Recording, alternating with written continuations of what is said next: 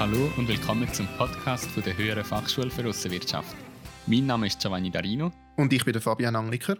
Und wir hoffen, ihr seid gut ins neue Jahr gestartet. In der heutigen Folge vom HFA-Podcast gehen wir auf eine Frage von einer ehemaligen Studentin zu einer Sendung nach Samnaun ein. Passend zu dem Thema reden wir im Anschluss über die Änderung vom Zollstatus von Campione d'Italia. Aus der Community ist uns zugetragen worden, dass gewisse Unsicherheiten zum Thema Lieferantenerklärungen bestehen. Die werden wir probieren aus der Welt zu schaffen. Dann wenden wir uns noch am Thema Green Logistics zu und zum Schluss haben wir eine aktuelle Info zum Ursprungszeugnis für Sendungen aus China. Kommen wir zum ersten Thema. Eine ehemalige Studentin aus dem Kanton Solothurn hat eine kleine Sendung Ersatzteile mit einem geringen Wert per Post nach Samnaun geschickt. Ihrem Kunden hat sie die Rechnung mit Schweizer Mehrwertsteuer ausgestellt. Der Kunde ist dann anschließend auf die Absolventin zurückgekommen und hat verlangt, dass sie die Rechnung neu ohne Schweizer Mehrwertsteuer ausstellt.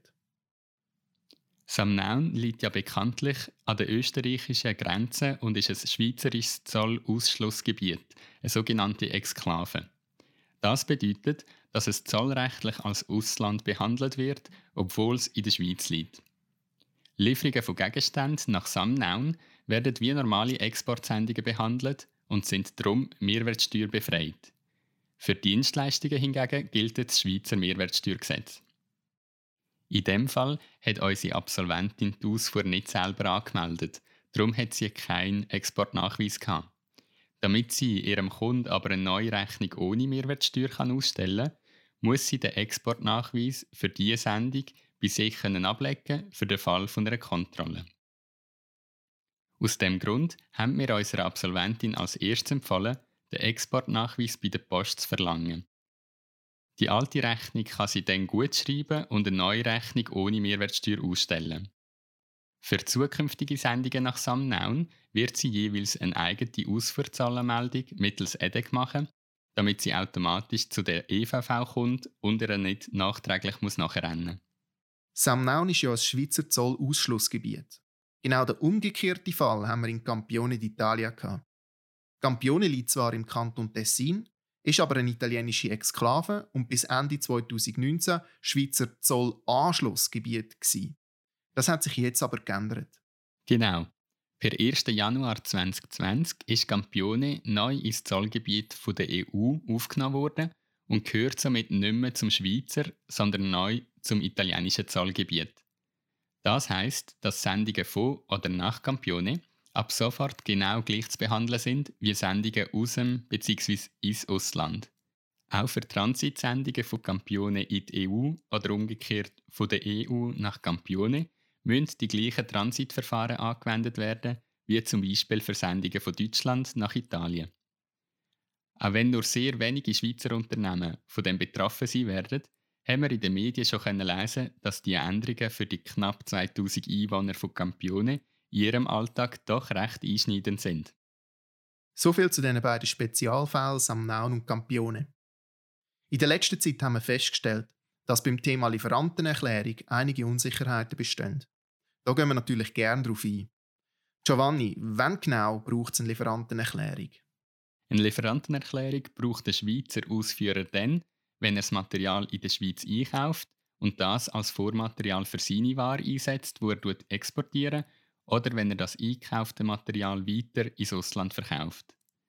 Die Lieferantenerklärung dient im Ausführer als Beleg, dass es sich bei dem eingekauften Material um präferentielle Ursprungsware handelt. Gibt es dann verschiedene Arten von Lieferantenerklärungen? Muss man da etwas Spezielles beachten? Es gibt zwei Arten von Lieferantenerklärungen.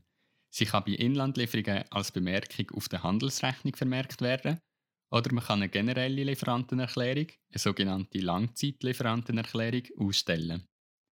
Die Erklärung kann über eine größere Zeitspanne bis aber maximal zwei Jahre in Briefform ausgestellt werden. Das macht Sinn, wenn man regelmäßig die gleichen Produkte liefert und die Bedingungen bezüglich der Ursprungseigenschaft gleich bleiben. Zum allfällige haftungsrechtliche Auseinandersetzungen bezüglich der Ungültigkeit von so einer Lieferantenerklärung zu vermeiden, ist es empfehlenswert, das Schreiben als Original mit Name und Unterschrift vom Lieferant zu verlangen. In der Podcast-Beschreibung findet ihr das Merkblatt von der Eidgenössischen Zollverwaltung verlinkt, wo der genaue Wortlaut der Lieferantenerklärung beschrieben wird. Weiter gibt es auch noch Lieferanten- bzw. Langzeitlieferantenerklärungen nach EU-Recht. Die sind aber nur innerhalb der EU als Nachweis gültig. Es kann vorkommen, dass EU-Firmen fälschlicherweise von Schweizer Lieferanten solche Erklärungen verlangen. Für den grenzüberschreitenden Warenverkehr sind aber nur Warenverkehrsbescheinigungen bzw. die Ursprungserklärung auf der Rechnung vorgesehen. Die können sich immer nur auf eine konkrete Lieferung beziehen. Wenn ihr also Anfragen nach Lieferantenerklärungen von europäischen Kunden bekommt, dann könnt ihr sagen, dass mangels Rechtsgrundlage Lieferantenerklärungen im grenzüberschreitenden Warenverkehr nicht gebraucht werden. Stattdessen könnt ihr ihnen für die betreffenden Sendungen nochmal die Rechnung mit Ursprungserklärung bzw. die Warenverkehrsbescheinigungen zusenden. Wenn ihr weitere Fragen oder Unsicherheiten zum Thema Lieferantenerklärungen habt, meldet euch bei uns, wir helfen euch gerne weiter. In der 2019er Prüfung der Aussenhandelsfachleute ist zum ersten Mal der Umweltschutz konkret thematisiert worden. Stichwort dazu war Green Logistics.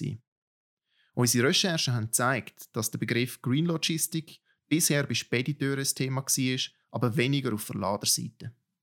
Auch wenn der Begriff Green Logistics auf Wikipedia zu finden ist, haben wir in keinem uns vorliegenden Nachschlagewerk eine genaue Definition zu dem Thema gefunden. Es handelt sich dabei also nicht um einen allgemeingültigen Standard oder eine Norm. Hauptsächlich Spediteure oder Logistiker fassen unter dem Begriff ihre Maßnahmen und Strategien für die Reduktion von den im Logistikprozess verursachten Umweltauswirkungen zusammen.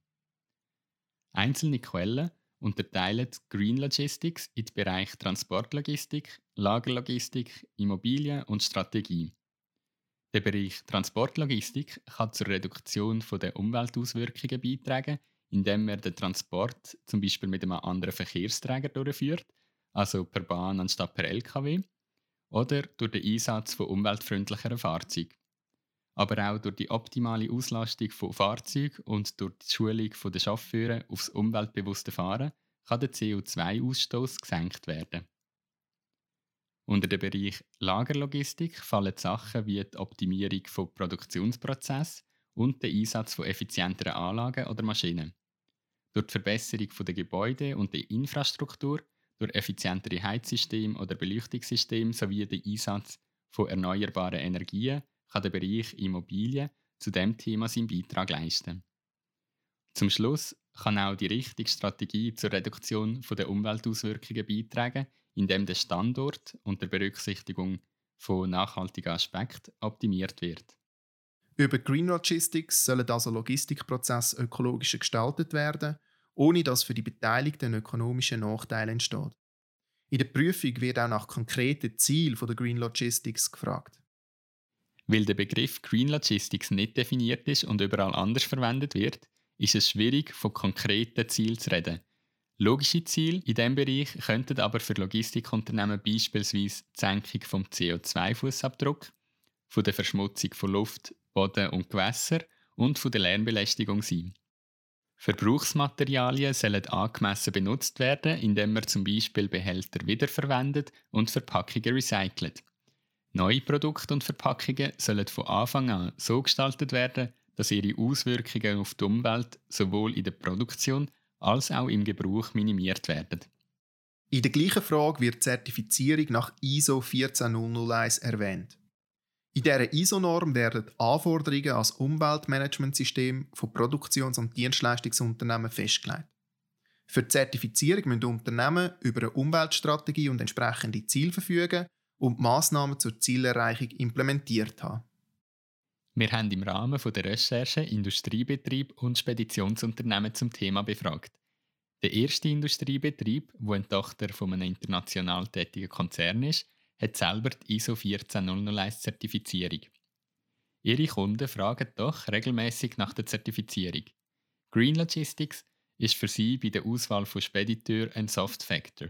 Sie schauen zwar darauf, dass sie hauptsächlich mit ISO 14001 zertifizierten Dienstleistern zusammenarbeiten.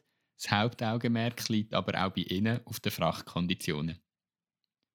Im Einkauf arbeiten sie ebenfalls bevorzugt mit ISO 14001 zertifizierten Lieferanten zusammen, wobei das Kriterium in Zukunft für sie noch mehr Gewicht soll. Vom zweiten, sehr grossen Industriebetrieb haben wir eine ähnliche Antwort bekommen. Das Unternehmen ist ebenfalls ISO 14001 zertifiziert. Sie wünschen zwar von den Lieferanten eine ISO 14001 Zertifizierung, für die Zusammenarbeit ist es aber kein Muss-Kriterium. Green Logistics selber ist für sie aus Kostengründen kein Thema.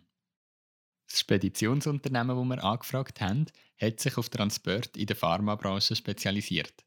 Sie haben uns verraten, dass sie bisher noch keine Anfragen von Kunden zum Thema Green Logistics bekommen haben und dass sie auch nicht ISO 14001 zertifiziert sind. Sie wollen aber in den nächsten zwei Jahren prüfen, ob eine Zertifizierung für sie sinnvoll wäre. Uns würde es wundern, wie das Thema in euren Unternehmungen gelebt wird. Sind eure Unternehmen 14001 zertifiziert? Ist Green Logistics bei euch auch ein Thema? Schickt uns doch eure Erfahrungen auf podcast.aussenwirtschaft.biz. Zum Schluss haben wir noch eine aktuelle Info, die für alle wichtig ist, wo Materialien aus China beziehen. Es gibt nämlich ein neues Ursprungszeugnis China-Schweiz. Für Ursprungszeugnisse, die ab dem 6. Januar 2020 ausgestellt worden sind, muss das neue Formular verwendet werden. Bitte achtet also darauf, dass eure chinesischen Lieferanten die neue Version verwendet, damit es bei der Einfuhr zu keinen Verzögerungen kommt. Wie das neue Ursprungszeugnis aussieht, könnt ihr im Merkblatt zur Bestimmung von der formellen Gültigkeit von Ursprungsnachweis von der Eidgenössischen Zollverwaltung nachschauen. Wir verlinken auch das Merkblatt in der Podcast-Beschreibung. Das wäre so wie gewesen.